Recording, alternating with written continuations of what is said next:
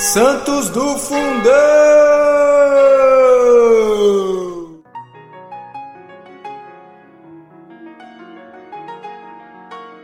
Fala galera, tudo bem? Aqui quem vos fala é Rodrigo Gonçalves. Estou aqui hoje nesse novo episódio com Cris Dias. Tati Boni. É isso aí, pessoal. E hoje a gente vai gravar sobre aquela que foi a primeira santa dos Estados Unidos. É, ela é a primeira santa que nasceu né, nos Estados Unidos da América. Então vamos lá, vamos começar. Para começar, uma frase dela. Eu irei comavelmente e firmemente para a Igreja Católica, pois se a fé é tão importante para a nossa salvação, vou buscá-la onde a verdadeira fé começou, procurá-la entre aqueles que o receberam do próprio Deus. É, eu já quero aqui falar, quando a gente fala assim, o primeiro santo dos Estados Unidos católico, me chamou a atenção o fato dela ser do ano 1774. 74. Cara, uma pessoa do ano 1774 foi o primeiro santo nos Estados Unidos. Então, o que é um país não católico, né? A dificuldade de se de fato ter homens e mulheres ali que professam e vivam a fé. Ela foi criada e nascida numa igreja anglicana, isso? Então a mãe dela era uma cristã da igreja anglicana e o pai era um médico muito renomado na cidade. Pelo que eu entendi, assim, não era uma pessoa que praticava a fé, né? E era muito procurado, muito estudioso, então ele tinha pouco contato ali com a família, né, com os filhos e com a própria esposa. E o nome da santa? Não falamos ainda? Não. Aparecendo Santo Enigma, né? Nossa! Gente, eu já tô aqui com, com, com a- os pensamentos aqui a mil sobre ela. Quem E vai aí? Fala, Fala Fala você. É a Santa Elizabeth Ann Seton. Ela nasceu em 1774 e morreu em 1821. Nasceu e morreu nos Estados Unidos. Teve uma passagem na, pela Itália, né? Que a gente vai falar um pouquinho sobre isso também. Mas ela nasceu, foi criada em Nova York, né, na cidade de Nova York, e depois morreu na, na, na cidade de, de Maryland, né? Que foi na- no estado de Maryland, na verdade, do- dos Estados Unidos. Como a Cris disse, né? Ela foi é, nascida numa numa família extremamente anglicana, extremamente não, né? Anglicana. É, a mãe, né, A especificamente. mãe não professava Vamos nada, deixar só claro que era a mãe. O pai, eu estava lendo que ele foi um dos poucos médicos da cidade de Nova York, né? Então, possivelmente, ah, um aspecto financeiro talvez não, não pesasse tanto ali na, na vida É, dela. acho que viviam bem na, na época, né? Isso. E o legal é que você comentou aí dos Estados Unidos, né? Ele é um país que foi fundado, né, basicamente por imigrantes, né, que veio do- dos países europeus ali, que eram países protestantes, né? Então, por isso lá as bases deles até hoje, né, muito forte a base é, protestante, né? Tivemos Elizabeth, mais recentemente tivemos um outro é, um outro beato que a gente gosta muito de falar aqui entre a gente, né, que é Fulton Sheen também, né, Ah. que ajudou a, Teremos um episódio, gente. se Teremos. Deus quiser. Fica aí a dica, viu, Marques e Dani na lista aí. né? Mas é, Potoshin também ajudou muito na a, a questão do catolicismo na, na- nos Estados Unidos, mas muito antes dele né, tivemos a, a Elizabeth. A Elizabeth. Então vamos lá, vamos continuar falando um pouquinho dela. E só assim, você falou sobre a história né, dos Estados Unidos, é, sobre o descobrimento, e aí eu, eu fico pensando na nossa alegria do nosso descobrimento ter sido é, da vinda dos portugueses para o Brasil, né? Porque isso nos faz um país extremamente católico. Então, agradecendo as nossas origens aí. Amém, Senhor. O pai não professava nada e aí ela acabou perdendo a mãe, que era a única referência que ela tinha ali, digamos, de religião. Com né? Então, três dela anos de três idade. anos, a mãe dela faleceu. E aí o pai também já, né? Opa, rapidinho ali, Precisava de alguém, né, para cuidar dos filhos e tudo mais. contraiu ali um novo matrimônio que teve sete filhos. E aí ela teve mais sete, o pai teve mais sete filhos aí nesse novo matrimônio, né? E aí como é que ficou a vida dela, Cris? Imagina, uma criança de três anos foi muito. Ela de fato foi muito maltratada por essa madrasta. Né? A madrasta fazia ali uma distinção total entre ela e os, e os outros filhos, onde com aproximadamente oito anos ela foi morar na casa de alguns primos, alguns tios, né? Ela foi passar um tempo lá, porque ela sofria muito maus tratos e já não tinha mais a referência também é, cristã que a mãe até então deixava, havia passado para ela. Isso, Cris. Ela vai para casa desse tio paterno, que graças a Deus lá era um ambiente tranquilo, Uhum. né? Um ambiente de paz, um ambiente onde ela pôde Crescer, né, né? crescer né? saudavelmente, né? Nas suas emoções. E aí ela foi avançando até os 19 anos, quando ela Foi encontrou- avançando, é fase de videogame. passou, passou a vidinha. Passou as fases. Ah, mas é avançando mesmo, né, Rodrigo? Porque você imagina a pessoa que perde a mãe tão nova, É, né, gente? gente. Realmente é avançar. que né? era, super, que era a É referência superar. dela. Super. É, é uma vida de superação, com certeza. E aí, aos 19 anos, ela conhece seu marido, né? Conhece não, se casa né, com seu marido, Isso, que casou é jovem. né? William Mag, Mag Seton, né? Casou em 1794, com 19 anos. Isso. Uma pessoa muito bem também financeiramente, né? Tinha negócios na, na região. Era alguém assim, muito rico. E aí, com esse marido, ela teve cinco filhos, certo? Cinco filhos. Cinco filhos. Cinco filhos. É, e muito religiosa e caridosa, né? Mas dentro ainda da Dentro religião anglicana, né? Ela não, ela não conhecia a fé católica, ela não vem de um berço católico. Olha que interessante, porque a gente traz nos podcasts muitas histórias de famílias católicas, Ah, né? Primeiro, Então, eu acho que dessa primeira. a- A gente pode dividir a história dela em duas fases, né? Essa primeira fase dela, onde ela casou desde a infância, depois ela casou, teve esses cinco filhos. Um tempo depois, esse marido, né? Os negócios da família vieram à, à falência. Então, eh, eu acho que aqui é um primeiro marco da história dela. Então, imagina uma pessoa que vem numa história de vida que nós contamos, já teve a perda da mãe na infância, ok. Mas aí ela casa, tem cinco filhos, o marido que tem bons negócios vem a uma falência, e aí essa pessoa já adulta, com cinco filhos, precisa ali reorganizar a sua vida.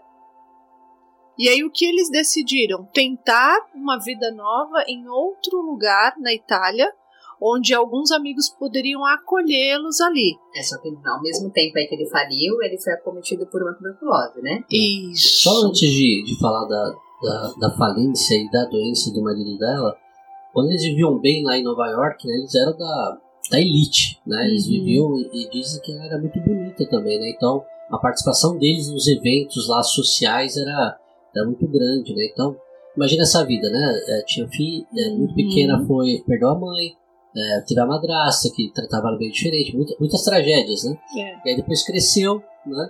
Casou-se, teve um, um relativo sucesso. Parecia né? que a vida estava se Se encaixando, ali encaixando, é- eram referências ali na sociedade, na na, alta sociedade, sociedade um status. do- do- dos Estados Unidos. Lembrando que aqui já tinha acabado de ter independência dos Estados Unidos também, né? Então era um país que estava é, é, crescendo muito rapidamente, né?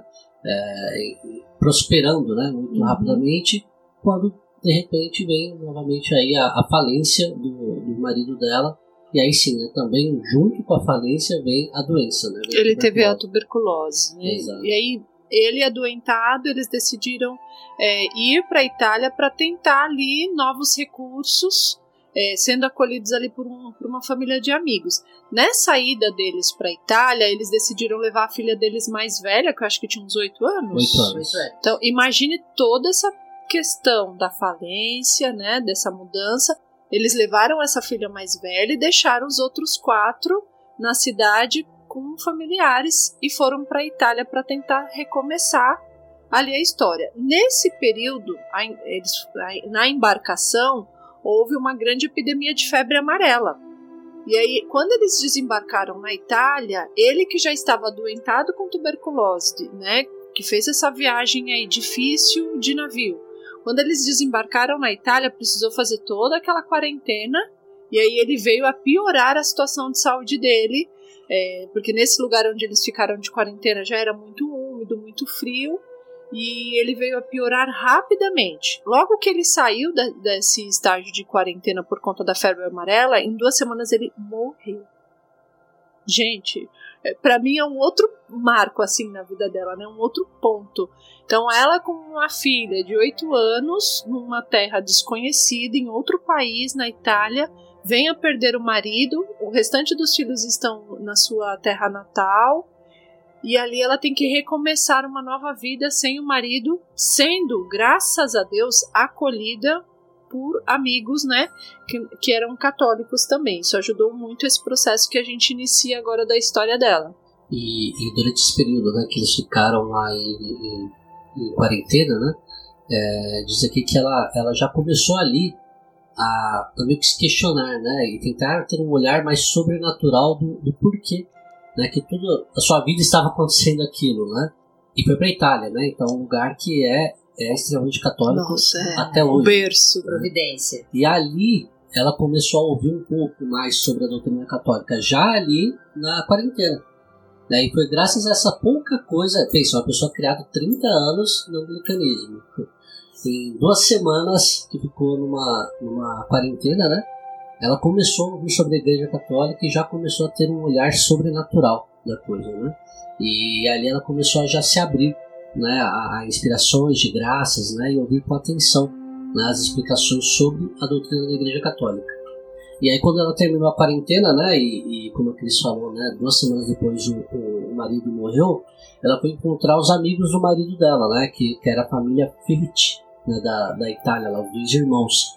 Né, e, e aí eles acolheram né, a, a Elizabeth e ela passou a conviver um pouco ali com eles. Né?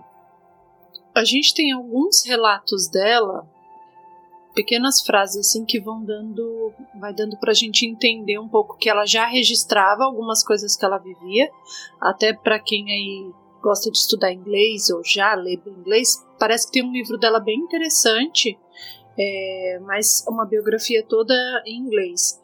Ela, é, ao chegar na Itália e aí na casa desses amigos, ela foi com eles a uma igreja, é, acho que é um, uma igreja anunciada em Florença. Em Florença. E ela falou que ela ficou encantada com a beleza dessa igreja. E eu fiquei pensando nessa nossa realidade de hoje, o quanto às vezes a gente tem igrejas que não nos trazem um encontro com o sagrado, né, gente? E quantas vezes também a gente entra em igrejas belíssimas e a gente não tem esse olhar. Quando eu li, eu pensei nesse ah. contraponto. E a gente não tem esse olhar para a beleza é. né, da, da, arte Sim. da igreja, que deveria nos remeter. As igrejas mais antigas, eu acho até que elas nos trazem já esse encontro assim íntimo de imediato, porque conforme eu fui lendo a descrição desse encontro, dela com a nossa fé, ela ficou encantada com duas coisas que ela viu na igreja: a beleza da arte nessa igreja, então as obras de arte belíssimas que narravam ali os evangelhos, as passagens, os encontros com Nossa Senhora, e ela ficou encantada de ver dentro da igreja as pessoas rezando o rosário. Então, aquela igreja onde ela se encontrou com Cristo era um lugar de oração. Sim, não era um a lugar. A devoção daquelas pessoas é. a tocou muito. Então, é, eu fiquei pensando nesse contraponto, que as igrejas devem nos levar a esse encontro pessoal com Cristo, e ela escreveu assim no diário dela: não se consegue ter uma ideia de como é tudo isso por meio de uma simples descrição. É, e quando eu, eu li esse relato, né, quando os irmãos propuseram ela para ir para Florença, né, fazer uma viagem para Florença, lá ela pôde participar de uma missa e ela ficou encantada com, com essas artes, é. né, eu fiquei pensando é, na responsabilidade que os artistas Nossa, têm. Também. Né? Os artistas, sejam de obras de artes, como ela viu em Florença, pinturas, é, é, quadros, é, como é chama? Estátuas, né? Uhum. E, e nós hoje em dia também, né? De que temos música. músicos, né? Pessoas que dançam para fazer evangelização. Né, o quanto a nossa arte de fato leva a Deus ou não, né? Uhum. E foi uma das coisas que eu fiquei pensando quando, quando eu li esse relato, né? Com certeza lá os, os, o pessoal que fez lá a Florença, né? Os renascentistas da época da Florença, fizeram Florença, nem imaginava que haveria uma Elizabeth um dia na vida que iria lá se converter. Mas através do seu trabalho, passaram anos depois, né? É, essa obra, essa, essa beleza que eles colocaram lá e, e o belo atrai, Uhum. né? E não, não adianta a gente falar que não, o belo atrai e existe o belo. Existe o belo e existe o feio. É. né? Sim, a gente hoje em dia não pode perder essa dimensão do que é o belo. E o belo, o que, que é o resumo do belo? É aquilo que eleva a sua alma a Deus. O belo deve nos voltar os olhos para o alto, para Deus. Se o belo não faz isso com a gente, hoje, se a gente contempla uma natureza, o que, que a gente deve fazer? Essa natureza deve nos levar a contemplar a beleza de Deus. Se uma música hoje não faz isso, uma obra de arte, uma estátua, um quadro, qualquer coisa nesse sentido, ela não está cumprindo o fim dela, que é a beleza de Deus. Né? E isso também me levou à reflexão quando eu pensava sobre tudo isso, né? É, do músico numa missa. Nossa, É. Rodrigo, eu pensei exatamente nisso. né? A, a- a música que a gente toca, no momento que a gente toca, nos eleva para Deus, nos eleva para aquele momento, né? O ato penitencial, a música que a Uhum. gente está tocando, provoca de, de fato a penitência, né? A pessoa sentir penitência, glória, né? Adoração. a aclamação evangélica, a música de comunhão, ação de graças, aí, canto de entrada. né? Então, a beleza da liturgia, né? E o quanto o músico precisa cuidar da música na liturgia. Porque senão perde o sentido. O padre está rezando a oração eucarística e tocando uma música que, que não te leva para aquilo. E eu tenho uma coisa assim, né? É muito pessoal minha mesmo, gente. Eu amo, assim, quando na missa as músicas têm tudo a ver com, com as palavras Com do o contexto da dia. liturgia. é. Porque às vezes é uma, uma- um evangelho tão lindo, tão rico hoje, né? Pescador de, de homens. Aí vai uma música na comunhão, tipo, não tem nada a ver. Né? Eu falei assim, gente, aí na minha mente vem, na minha mente vem músicas que Uhum. iriam de encontro com aquele evangelho. Eu falei assim, cara, essa música daria tudo certo, né? Ficaria ali perfeito. Na ação de graças, né? Você con- contemplar uma música que faz sentido para aquela reflexão que o padre fez, faz toda a diferença. E aí é, é o que a gente está falando. Isso é o belo. Né? Porque no belo há uma harmonia. Uhum. né? E essa harmonia te- só é bela porque leva você para o céu. E o céu é o, é o belo, é ali que está a beleza. Né? E as igrejas lá na Itália, eu nunca fui, né? Mas Ah, o pessoal, fui. você vê as fotos, o pessoal diz isso, elas te levam, né? Elas te levam realmente a olhar para o alto, né? Elas são feitas para você olhar até mesmo para cima, né? No sentido físico da coisa. É. Né? Acho que essa é uma dica importante também da gente deixar aqui hoje.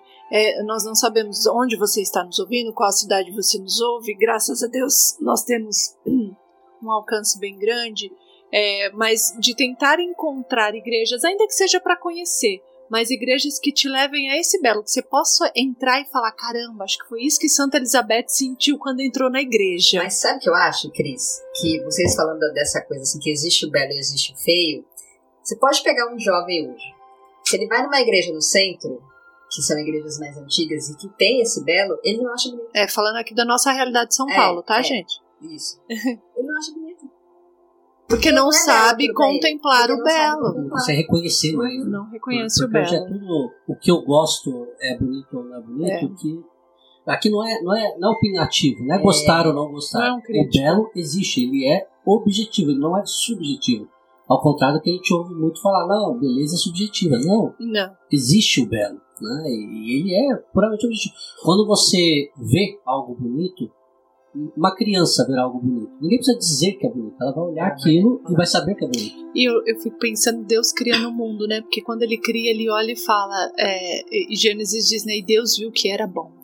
E Deus viu que era belo. Ou seja, existe. Então existe o belo. E aí você olha para aquilo e fala, caramba, isso é o belo. É isso. né? Muito bonito. E foi isso que converteu. Né? Olha só que Começou, lindo. né? É, o processo dela de conversão veio disso, da beleza, da beleza de uma igreja. E aí, quando você comentou, Rodrigo, que ela participava ali da missa tal, com esses amigos, aí ela escreve assim no diário dela: Aí está o que se chama presença real.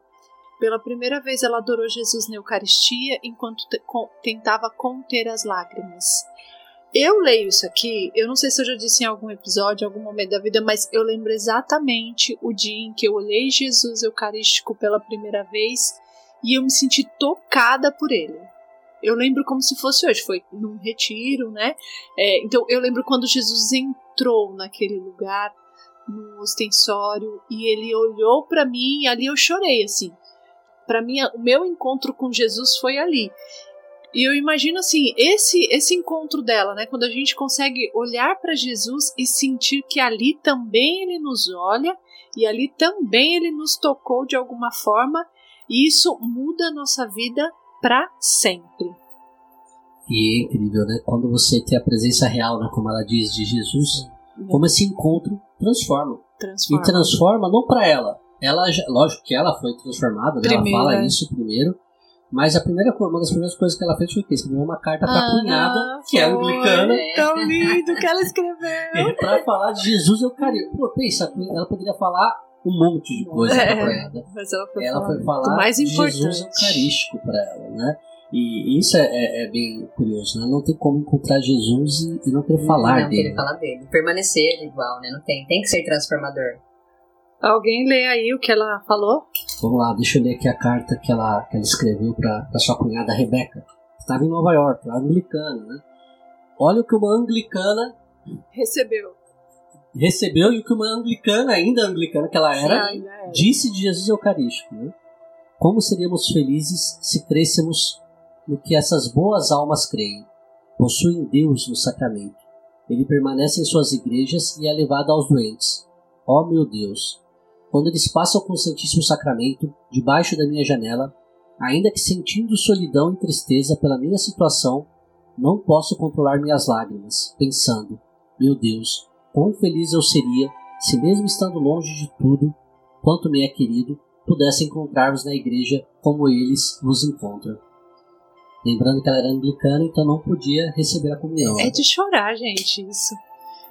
É assim, E você, católico, será que você consegue dizer esse relato? Você que recebe Jesus Eucarístico todo domingo, né? como seriam felizes, né? Como nós seríamos felizes se crêssemos como eles creem. Então, nó- isso para mim reforça que nós, como católicos, devemos crer.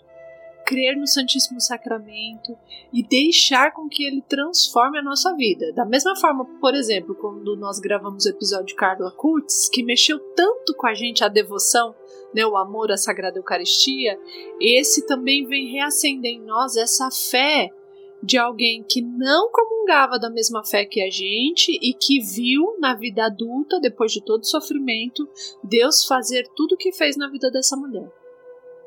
E ela fala, você vê que ela não desconsidera os sofrimentos dela, né? Ela fala, mesmo diante de tudo que ela está vivendo, é impossível não se conter, né? É, Não, não conter as lágrimas diante de Jesus passando na janela da casa dela. O que nos faz também pensar que era comum talvez hoje ainda seja em alguns lugares, nós vermos, é, ou poderíamos ver até mais, né, padres, ministros, levando Jesus aos doentes. Já pensou que bênção se da janela da nossa casa fosse comum nós enxergarmos Jesus sendo levado àqueles que não conseguem é, recebê-lo? E a própria filha, né? Apesar de pequena, ainda a filha que estava lá com ela, É. a Nina, também, né? Ela se ela ficou admirada com a beleza da Igreja Católica e dizia, né? Mamãe, não existem católicos na América, nos Estados Unidos. Quando voltarmos para casa, nós vamos ser da Igreja Católica. que linda! É, quando a gente, quando eu vi essa pergunta da filha, nessa provocação de uma criança, né, também aqui pensando já quando ela vai voltar para os Estados Unidos, né? Não sei se vocês querem falar alguma coisa ainda da Itália. É, só um, que ela, como a nossa igreja é tão linda, né, que ela veio numa sequência, assim, de um encontro, né, então ela viu primeiro a igreja, a obra de arte, ela participou da Santa Missa, né, ela começou ali a, a adorar Jesus também, aí vem o, o diálogo com a filha dela, e ainda naquela casa dos amigos, ela viu uma- um livro de orações sobre a mesa, e ali ela pegou o livro para ler. Qual oração exatamente ela pegou? Uma de Nossa Senhora que é antiguíssima na igreja, que é a oração Lembrai-vos. Eu acho essa oração linda, linda, linda. Que fala: Lembrai-vos, ó mãe, que nunca se ouviu dizer que alguém que tenha recorrido a vós fosse por vós desamparado, tá? E ali, diante daquela oração, também foi o encontro dela com Nossa Senhora, né? Porque pra fé ficar completa, tava faltando alguém também, né? E aí ela entendeu ali que mesmo perdendo a mãe tão nova, ela tinha uma mãe no céu. Uma mãe presente, que é Nossa Senhora e que nunca teria desamparado ela. E também há relatos, então, que desde essa experiência dela com a Santa Missa, com Nossa Senhora, ela também foi se aproximando dessa devoção e ela começou a fazer as comunhões espirituais. Isso também eu achei muito legal, porque mesmo ela não podendo receber ainda Jesus fisicamente, porque ela ainda não, não tinha sido batizada, ainda não tinha sido é, preparada. Na verdade, não, não tinha o sacramento, né? Batizada não, não tinha ainda, é, não tinha aceitado ainda, né? Ter sido aceita oficialmente. É, mesmo ela não tendo Ela já ali era tudo o que ela era sem, sem receber receber os sacramentos, né? isso. Já tinha essa. É... Ela foi vivendo essa conversão, né, ao catolicismo. E aí, dentro dessa conversão, ela começou a fazer as comunhões espirituais e, e diz nos relatos dela que ela fazia comunhão espiritual várias vezes ao dia. Então, era alguém que já desejava receber Jesus eucarístico. Isso é um ponto também que me chamou a atenção, porque eu falei, caramba, que belo, né? Nós, nós podemos comungar diariamente, por vezes não fazemos, mas nem a comunhão espiritual eu tenho o hábito de fazer diariamente, né? Eu poderia fazer. Eu fico pensando também nessa abertura que ela teve mesmo, esse encontro, né? Como deve uhum. ser impactante para ela lá na Itália, porque ela cresceu sem a mãe, perdeu a mãe com 3 anos de idade. É anglicana, que não tem Maria. Como devoção, mãe. né? É, mãe. É. E aí ela lê um livro. Você vê a abertura da pessoa, ela vê um livro, né? Imagina é. você encontra um livro aí e esse livro você passa a ter uma profunda devoção a partir desse livro que você encontrou, mesmo você nada na sua vida até então ter te levado. Eu acho aquilo. impressionante o poder dos livros, né? Para o bem e para o mal. Ah. Porque nós gravamos Edith Steiner, se não me engano, e ela ela converteu-se a partir de uma leitura de um livro da vida de Santa Teresa d'Ávila. Se eu não me engano, Santo Inácio de Loyola também, que nós temos podcast, também foi um processo de conversão por livro. Então, olha a beleza de um livro, principalmente de uma biografia de um santo, no caso dela foi uma oração a Nossa Senhora, mas o poder de um livro, né, para uma alma desejosa de encontrar a verdade. Eu fico pensando no que vocês estão falando, essa questão da conversão dela é, em coisas simples, eu estou fazendo aspas aqui, uhum. né? Porque a pessoa precisa de um retiro para se converter, a pessoa precisa ir num encontro, né? E, e não, a conversão dela foi em coisas que estão tão acessíveis a nós, é. né? Como ela era realmente assim, essa alma eleita, mas como o Rodrigo falou, aberta, Exato. né? A alma dela ansiava isso, porque ela nós temos uma participação especial do Miguel, tá bom, Miguel Cinco meses. Cinco meses. então ela entrou na igreja, ela conseguiu ver beleza. Ela participou da Santa Missa e ela sentiu a verdade na Santa Missa. Ela entendeu o que era a Santa Missa. Ela se converteu a partir dali, depois do Santíssimo Sacramento. Então, são coisas, verdades da Igreja Católica que muitos católicos hoje, eu faço aspas de novo, uhum. não têm a consciência que ela, anglicana, tinha. A história dela me lembrou muito. Como é o nome daquele católico também convertido, aquele convertido ao catolicismo que é dos Estados Unidos, que tem o. Ah, que todos, todos os caminhos levam a Roma. Eu tava com esse Nossa. livro na mente demais. E depois é. todos os outros que ele veio escrever, um banquete do Cordeiro, né? Todos os caminhos levam a Roma. A Roma me lembra muito a história da santa que nós estamos falando hoje. É o livro do Todos os Caminhos Levam a Roma, que é do Scott Hahn. Isso, né? esse livro mesmo. Então, a história do Scott Hahn, que hoje é alguém vivo em nosso meio, que publica muitas coisas a respeito, tem livros excelentes, mas ele fez esse caminho um pouco mais longo que o da Elizabeth, mas ele fez um caminho de conversão ao catolicismo belíssimo. E aí, é, nessa, nessa história de conversão, né, mesmo no sofrimento, e, e, e conseguir enxergar o belo no simples, como a Tati estava falando, né, como como ela já, já, já era uma, uma alma aberta, né?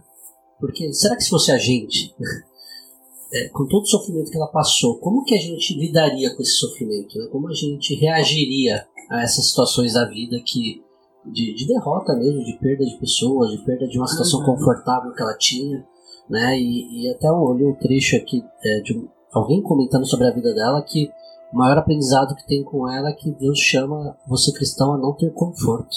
Né? Se sua vida como cristão tá confortável, tem uma coisa que não tá, não tá certa ainda. E a, e a situação dela é essa, é um desconforto é. o tempo todo. É, e agora o desconforto de voltar para Nova York, Isso. católica. Deixou os de, filhos de, como anglicana e volta como católica. Voltar lá com toda a família anglicana, né? Aí como sim, é tipo ir no retiro, né? É. Aí você foi casa. impactado, você tem que voltar para casa. E é. agora? Ninguém mudou, só voltar. Exatamente. E aí? Então eles embarcam né, em 1804, ela vai de volta para os Estados Unidos, ela vai em companhia do, do amigo, né, do Antônio Felice, né, e aí ali começa mais desconforto, né, mais adversidade. Então, aí, nesse, é, quando ela voltou, né, encontrou essa resistência e por parte de toda a família que ainda era anglicana, mas aí ela retoma né, o cuidado dos filhos que ela havia deixado, então ela retoma ali é, essa família. E ali ela faz também a primeira comunhão dela. Foi no dia 25 de março, uma data também importante aí pra gente. É, e ela fala: agora ele é meu e eu sou dele. Agora aconteça o que acontecer, eu o recebi. Pode vir. Vem em mim, que eu tô prontinha. Vamos lá. E a frase aí lembra um pouquinho Santa Faustina, né? Deus é meu e eu sou dele. É. Bom, aí ali ela começou a educar os filhos na fé católica e ela começou a se preocupar com a educação das crianças também ali ela tem uma primeira tentativa de, de formar uma, uma escola, alguma coisa que se preocupasse com o valor das crianças e com a educação cristã também dessas crianças. Mas ela sofreu um, um boicote ali, uma não aceitação tanto dos familiares quanto dos amigos que eram anglicanos. Então ela foi uma primeira tentativa dela sem sucesso, mas ela não gostava do conforto, né? Então ela seguiu adiante. E nem desistia fácil, né? É. Não era da pessoa de desistir. Então depois desse boicote, né, aí já convertida ao catolicismo. Em 1808, né? Então quando ela voltou, né, da Itália e, e fundou uma escola para garotos primeiro, né? E aí as pessoas que conviviam com ela descobriram que ela, que ela era católica, aí ela começou a ter, ter problemas, né, de perseguição e, e por ser católica, né? Não, não havia nenhuma razão, mas sim por ela ser católica. Então aí acabou fechando a escola, teve uma série de dificuldades financeiras, né? E de perseguição por ser católica. Foi quando, em 1808, né, a convite de, de alguns padres, né, e bispos, ela foi, é, ela se mudou para Baltimore, né, que fica em Maryland, e, e ali fundou né, uma escola para, para garotas, né. E aí chamou muita atenção e realmente foram muitas garotas que foram segui-la, né? E aí essa escola teve êxito, graças a Deus, né? E virou um convento, né? Depois é. de atraiu muitas muitas garotas do, dos Estados Unidos, né? E depois ela virou, virou um convento. E acho que vale até ressaltar aqui também, né, Rodrigo, que ela ficou viúva e aí ela, ela não, não se apegou nisso, né? Tipo assim, que teria que casar-se novamente, né? Ela viveu para é, se apaixonou ali pela fé católica e viveu para a educação dos filhos. Ela não se preocupou em que tinha que ter um outro marido, nada disso. Ela já, já existia esse chamado dentro dela, né? E talvez aí por isso também, não sei, né? Mas pensando aqui, né? Maria, quando perdeu José, é. também continuou cumprindo sua missão. E Maria foi a santa que ela escolheu como santa de devoção, né? Quando ela fez a comunhão, virou católica ela escolheu Maria como centro de devoção. Então vai muito nessa linha, né? De... E é lindo isso, porque ela, tendo ficado órfã lá aos três anos, ter tido uma madrasta que a maltratava, depois reconhecer que ela não era órfã de mãe, né? Que ela tinha uma mãe, que era a Virgem Maria. Né, que ela poderia recorrer e que nós todos podemos recorrer. Eu vejo muita beleza nisso. Ela entender que ela não era órfã, que ela tinha sim uma mãe que sempre estava ali, né? E depois santa devoção. E aí quando ela, ela tinha esse convento, né, e ela tinha essa escola, é, ela e outras 18 irmãs que, que coordenavam essa escola, elas anualmente, a partir de 1813, elas passavam a fazer votos né, de pobreza, castidade, obediência e de serviço à pobreza. Né? Então, de 1813 em diante, é, ela e essas outras 18 irmãs também começaram a fazer a, a, a esses votos. Né? E, e aí, lá em 1814 começou a expandir, né? Foi para Nova, foi para Filadélfia, né? onde também criou ali um orfanato, né? E depois em 1817 na sua cidade natal, Nova York, né? ela também fundou ali uma, uma escola um convento. Né? Quando uma alma é chamada, né, gente, o que ela é capaz de fazer quando ela se abre realmente ao Espírito Santo de Deus. Não tem medo, não tem nada que impeça, porque aquela alma ela entende que existe um chamado e esse chamado vai ser cumprido, esse propósito vai se cumprir, porque ela está sendo guiada ali pelo Espírito Santo. E, e, durante esse período todo, pessoal, que ela começou a fundar a escola lá em Baltimore até fundar Nova York, ela perdeu as duas, duas filhas dela, né, a Ana Maria em 1812 e a Rebecca em 1816, também as duas por tuberculose. Então, voltando aqui. Ela perdeu né, as duas filhas dela, né? E, porém, todos os filhos dela, os cinco, né, morri, viveram morreram como católicos, né? Então todos É. os filhos dela seguiram, né? As duas que faleceram é, jovens, né? E os filhos dela também, é, que até foram para a Marinha, também teve. é, é, morreu como católico e um deles, né? William, casou, teve sete filhos e um deles se tornou arcebispo, né? São os frutos, né? Olha que belo, que belo os frutos.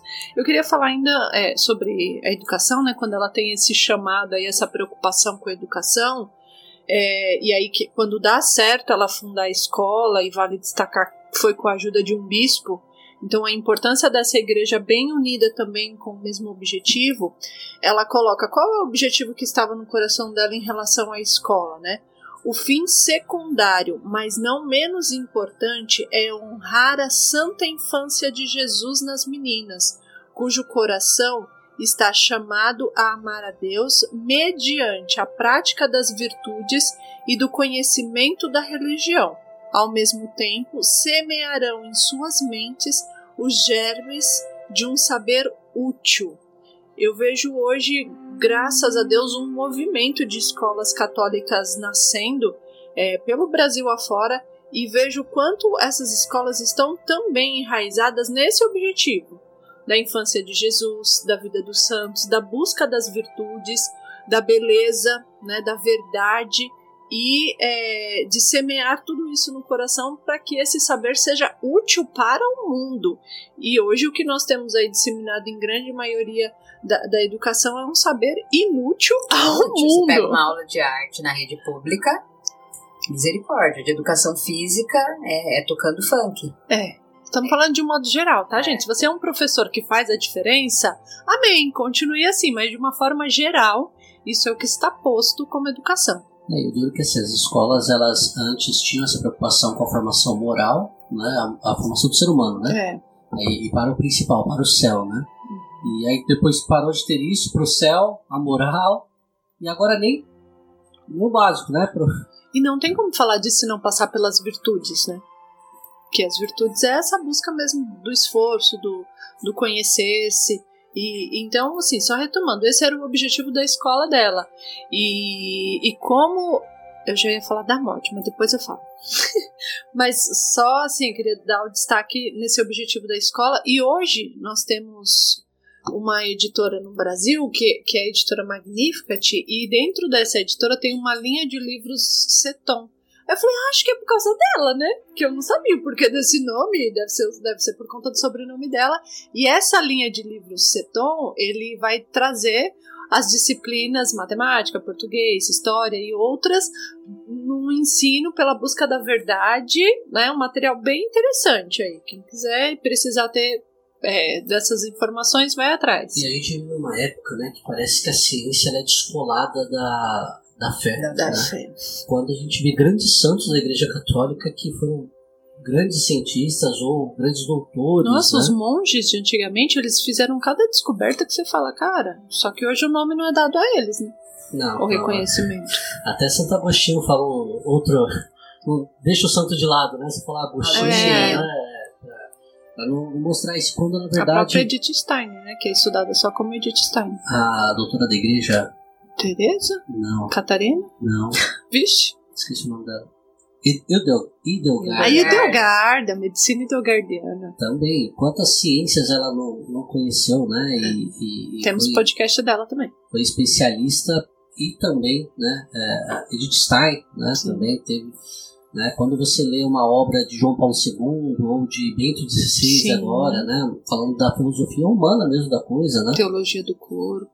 Então, assim, a gente, a gente não é dissociado. E você vê uma pessoa que não conhecia nada católica, viveu no anglicanismo, veio conhecer a verdade católica depois dos 30 anos, né? E isso impacta na sua vida.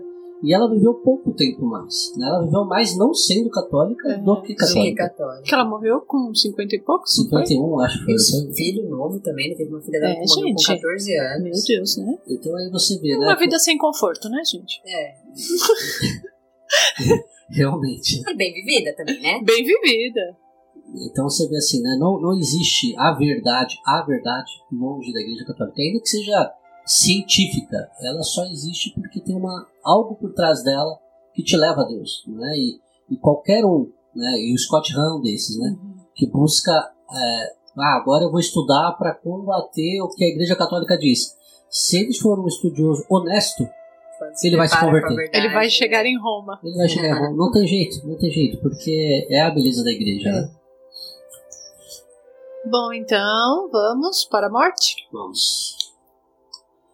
Então vamos lá, partindo aqui depois que ela, ela fundou esses conventos, as escolas, né, perdeu é, alguns dos seus filhos ainda quando ela estava viva, é, a gente chega finalmente aí também para a parte final da sua vida, né, e, e aí a sua morte. Quem quer falar dela? Eu tenho um, um relato aqui que eu achei tão bonito sobre a morte dela. Eu vou ler exatamente como eu vi. É, na noite de sua morte, Elizabeth, ela mesma, começou as orações para sua morte com uma das irmãs.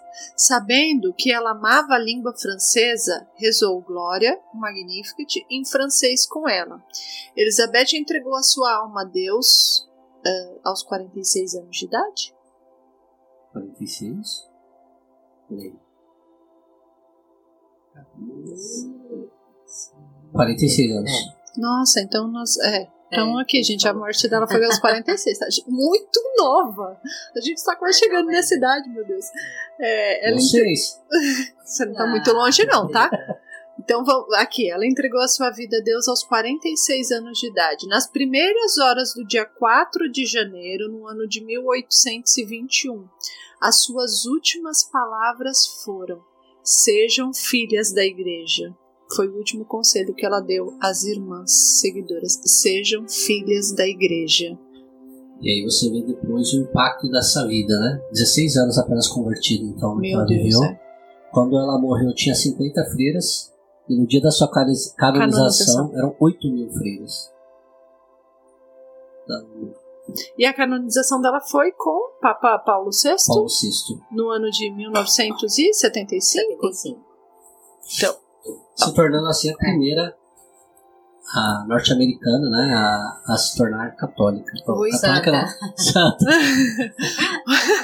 8 mil irmãs da congregação fundada por ela. A gente que eu digo que bateu o bom combate, hein, gente? é, Nossa em senhora. 16, é, assim, a gente vê que a vida dela não foi de conforto, então é mais um ensinamento pra gente de não reclamar dos desconfortos da vida, né, gente? Porque faz parte. Será que se o marido não tivesse falido, ela teria ido pra Itália? É, então, quando você olha a vida dela em retrospecto, né, É. depois de Uhum. tudo que aconteceu, parece que foi um caminho. Foi. Né? Foi. Levando, todos os caminhos Meu, levam a Roma, eu, literalmente. eu imagino que vai acontecer isso com a gente no dia do juízo final. Tipo assim, eu já imagino o dia do juízo final, assim, todo mundo, né? Os corpos retomando, assim, né? E todo mundo, quem era morto ressuscita, Jesus voltando. E a gente vai olhar pra nossa história e vai ver o retrocesso e vai ver que tudo fez sentido. Coisas que hoje a gente Espero não. que o final seja o mesmo de Elizabeth. É, a gente, a gente, senhora, a gente tá tentando trabalhar pra isso. Então, imagine se você olhar pra trás, cenas da sua vida, situações que você hoje não compreende, você olhar pra trás e falar, fez um sentido. O caminho tinha que ser esse dessa forma. É, top. Muito bem, pessoal. Aqui a gente é, finalizou, né, boa parte, ah, mais uma, uma boa história, né, de, de uma grande santa da Igreja Católica. E agora a gente vai falar aqui, vai seguir com o que a gente aprendeu com a vida de Elizabeth. Elizabeth. Quem quer começar? Ah, eu quero começar e eu vou ler é, um pouco do que o Papa falou na homilia de beatificação dela. Então, para mim, é esse o ensinamento. A vida desta santa é um lembrete para todos nós que simplesmente não basta ler o Evangelho. Devemos vivê-lo em nossa vida diária e ser testemunhos no mundo. É um chamado dado não apenas aos religiosos, mas a todos os membros da igreja. Então, o ensinamento que fica para mim é colocar em prática o Evangelho. Eu fiquei muito com as palavras, com a palavra do desconforto. É, eu penso que assim, não é nem aceitar os desconfortos, porque parece que aceitar é uma coisa que você tá tentando meio que colocar assim à força, entendeu? Vai ter que aceitar isso e pronto. As, vendo a história dela, né, olhando, como o Rodrigo disse, esse retrospecto e vendo que cada coisa estava em seu lugar, foi se encaixando, para mim é como se ela desse menos importância aos desconfortos e desse mais importância à presença real de Jesus. Então é o que fica para mim, dar menos importância aos desconfortos, seja eles quais forem, porque são só desconfortos, mudanças, e dar mais valor, mais é, me importar mais com a presença de Jesus, eucarístico principalmente, para que ele possa transformar e fazer em mim o que ele também fez na vida dessa santa. É, para mim também, eu acho que a questão do desconforto é o que, que mais chama a atenção, dessa né? coisa da vida instável, né? altos e baixos, muito altos e baixos, mas apesar da vida dela ser assim, ela sempre foi estável.